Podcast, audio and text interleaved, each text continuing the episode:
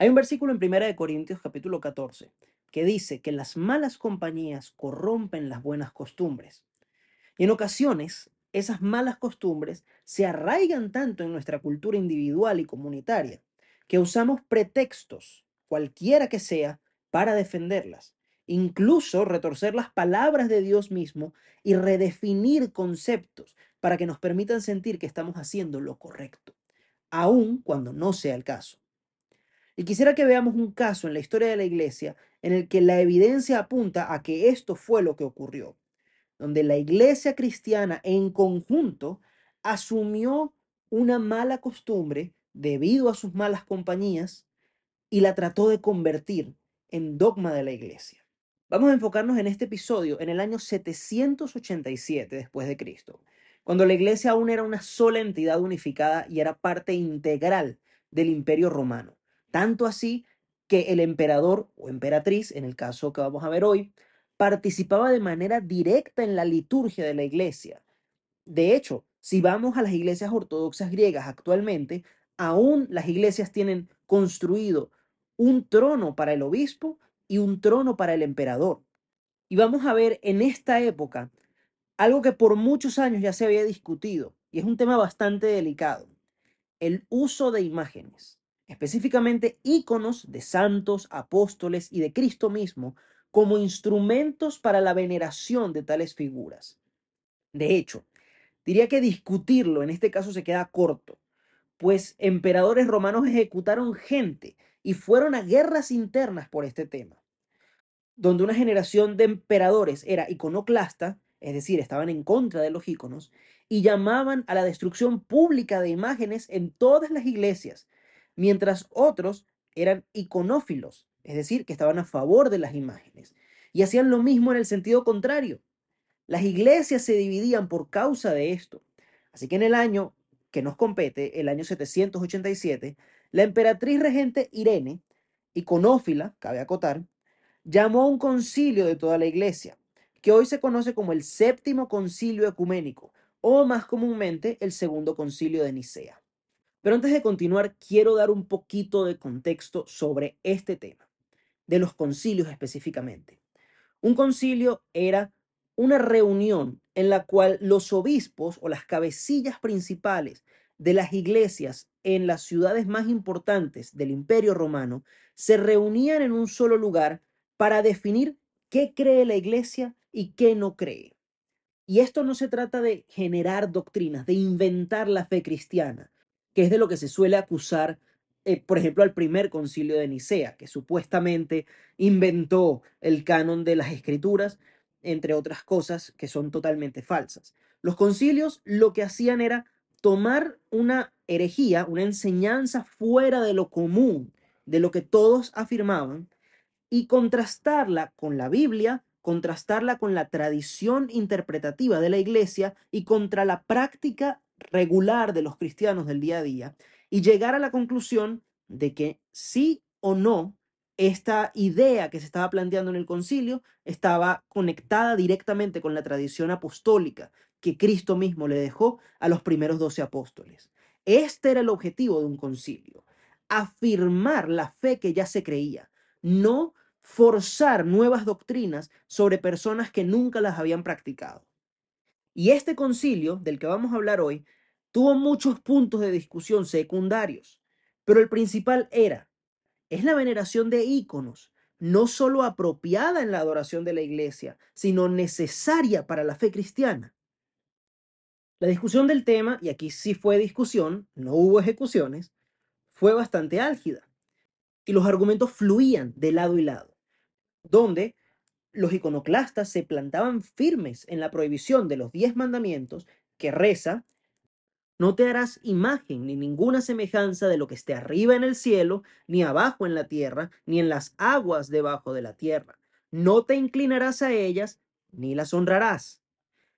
Mientras que los iconófilos afirmaban que esto solo aplicaba a imágenes de dioses paganos y que hacer imagen y semejanza de mártires o de Cristo, inclinarse a ellas y honrarlas, o en palabras del concilio, venerarlas, era perfectamente correcto. Y por el contrario de lo que decían los iconoclastas, el negarse a la veneración de íconos era negar la realidad de la encarnación de Cristo, ya que para ellos Jesús encarnado era un ícono del Padre y a él se le debía adoración y veneración, por lo que ofrecer veneración a íconos de otras figuras importantes de la iglesia era una forma de mostrarle respeto a estos individuos que ahora estaban en el cielo, como darle adoración a Jesús era darle la misma adoración al Padre que estaba en el cielo.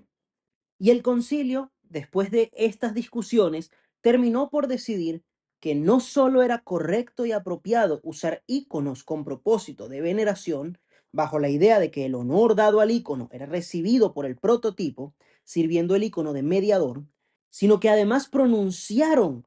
una serie de anatemas o maldiciones contra quienes enseñaran lo contrario. Para ser más específicos, dijeron lo siguiente, y aquí quiero que prestemos mucha atención al tono y la forma en la que pronunciaron estas anatemas a aquellos que aplican a las imágenes sagradas los dichos de las divinas escrituras contra los ídolos sean anatema. A aquellos que no besan las santas y venerables imágenes sean anatema. A aquellos que llamen a las sagradas imágenes ídolos sean anatema. A aquellos que dicen que los cristianos han recurrido a las imágenes como dioses sean anatema a aquellos que a conciencia se comunican con quienes insultan y deshonran las imágenes sagradas sean anatema. Estamos hablando de que este concilio funcionalmente condena al infierno a quienes hablen mal de la práctica de venerar íconos, que no los veneran directamente, y todo el que se relacione con los que no veneran íconos. Es decir, tú podías ir a la iglesia, venerar a tus íconos, besar la imagen del santo de turno, y si por casualidad te encontraban hablando con un iconoclasta, estabas condenado al infierno directamente por este concilio. Vean el fervor con el que este concilio condena a un grupo de personas que sostienen la misma fe que ellos, pero que tienen la preocupación de que imágenes se estén usando en un sentido que la palabra revelada por Dios directamente prohíbe. Y quisiera preguntar, ¿No les resulta cuando menos sospechoso que la condenación sea tan específica? Que las maldiciones lanzadas sean por comportamientos tan puntuales. A mí personalmente me suenan estas condenaciones a alguien que sabe que sus acciones no tienen congruencia con sus creencias, pero como todos los demás a su alrededor las aprueban, busca maneras no solo de justificarlas, sino de atacar a quienes le muestren las claras evidencias de que su nueva mala costumbre es eso, una nueva, porque esto no era la fe constante de la iglesia, y mala, porque va en contra de la revelación de Dios, costumbre. La iglesia aquí estaba claramente, y en algunas tradiciones aún continúa estándolo, postrándose y honrando imágenes, tal como los grecorromanos de sus alrededores una clara violación del mandamiento bíblico. Pero ya la práctica era tan común y quienes estaban en el poder la habían normalizado tanto, entre otras razones porque facilitaban la falsa conversión al darle a los paganos un sustituto similar a sus dioses, que ir en contra de ella fue condenado.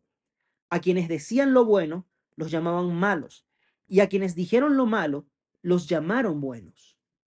Y vale la pena mencionar que el concilio no solo estaba decidiendo o determinando si la práctica de venerar imágenes, de venerar íconos, era correcta y apropiada para la adoración de la iglesia, sino además si era histórica, porque como dijimos al principio, los concilios tenían que mirar si algo era bíblico, si algo era apostólico y si algo era una tradición que llegaba desde los principios de la iglesia. Y estamos hablando del séptimo siglo, es decir, tenían 700 años de historia de la iglesia para verificar. Y actualmente aún los estudiosos de tradiciones que veneran íconos pueden decir con firmeza que en el año 700 esta práctica era nueva, era moderna, no era algo que venía de los apóstoles. De hecho, los iconófilos, para defender la antigüedad de su práctica, utilizaron documentos forjados de padres de la iglesia, cartas que hoy sabemos a ciencia cierta que no fueron escritas por los primeros discípulos de los apóstoles, pero que parecían haberlo sido para defender la supuesta antigüedad de la veneración de íconos. Sin embargo, más tenemos evidencia de que la iglesia cristiana era conocida por su negativa a las imágenes, por el destruir o por el dejar de lado el uso de imágenes en la adoración. Por lo tanto, no solo estaban usando defensas extravagantes para tratar de hablar de lo correcto y apropiado de su práctica, sino que estaban utilizando directamente evidencia falsa para defender la antigüedad de la misma. Como dije anteriormente, parecen personas que saben que su actitud es objetivamente mala y no es congruente con sus creencias, pero ya están tan acostumbrados a ella, ya están tan entregados a la misma, que necesitan una forma, cualquiera que sea, para justificarse. Y así pasó la iglesia muchísimos siglos. De hecho, desde el año 787 hasta el siglo XIV, en el 1517, cuando Martín Lutero inicia la Reforma Protestante, la Iglesia Católica Romana y la Iglesia Ortodoxa griega ambas mantenían la veneración de íconos. Fue la Iglesia Protestante la que retomó la posición iconoclasta, reconociendo que la veneración de íconos era otra forma de idolatría a imágenes, siendo la Iglesia Presbiteriana una de las más fuertes respecto a este tema, ya que no permiten ningún tipo de imagen de ninguna clase de Jesús ni de nadie más en sus iglesias. Sin embargo, no hay otros ídolos, tradiciones de hombre y costumbres nuevas adoptadas de los alrededores que perfectamente podrían estar acogiendo sin darse cuenta como la iglesia en ese entonces acogió a los ídolos. Y en una dimensión personal, pregunto a mis queridos escuchas, ¿no hay costumbres, actitudes, formas de lidiar con las cosas que podamos como individuos adoptar de nuestros alrededores sin ejercer sabiduría, sin consultar a Dios, y cuando ya se han arraigado demasiado en nosotros, más bien condenamos a quienes nos muestran lo que verdaderamente Dios dice al respecto. Recordemos que este es el propósito de fe ancestral, ver lo que sucedió en la historia de la iglesia y considerar cómo esa historia puede estarse repitiendo. ¿Qué quiere Dios que veamos de lo que la iglesia falló en reconocer o lo que la iglesia logró reconocer. Cómo eso se ve en este tiempo y cómo Dios nos puede estar llamando a corregir errores similares en nuestra vida. No dejemos que lo que nos resulta familiar por nuestras malas compañías sea la métrica de lo bueno y lo malo, aún contra la clara revelación de Dios. Más bien mantengámonos atentos a la revelación clara de Dios para que llamemos a lo bueno bueno y a lo malo malo. Y vamos a observarnos a nosotros mismos, como la Biblia nos llama a examinarnos constantemente. Y veamos qué actitudes, formas de pensar, formas de juzgar, formas incluso de adorar a Dios, estamos dejando pasar en nuestra vida sin realmente analizarlas o ignorando el claro testimonio en contra de ello dentro de las propias escrituras. Y dejemos las excusas de lado, porque también la Biblia dice en Proverbios que el sabio ve el mal y se aparta. Y por consiguiente, el sabio ve el mal y no lo justifica. Si desea comunicarse con nosotros, puede hacerlo a través de casadepaz.ccs.gmail.com o en Instagram en arroba casadepaz-ccs. Espero en Dios que tenga una semana de gran bendición que la mano de Jesucristo esté sobre cada uno de ustedes y que recuerden siempre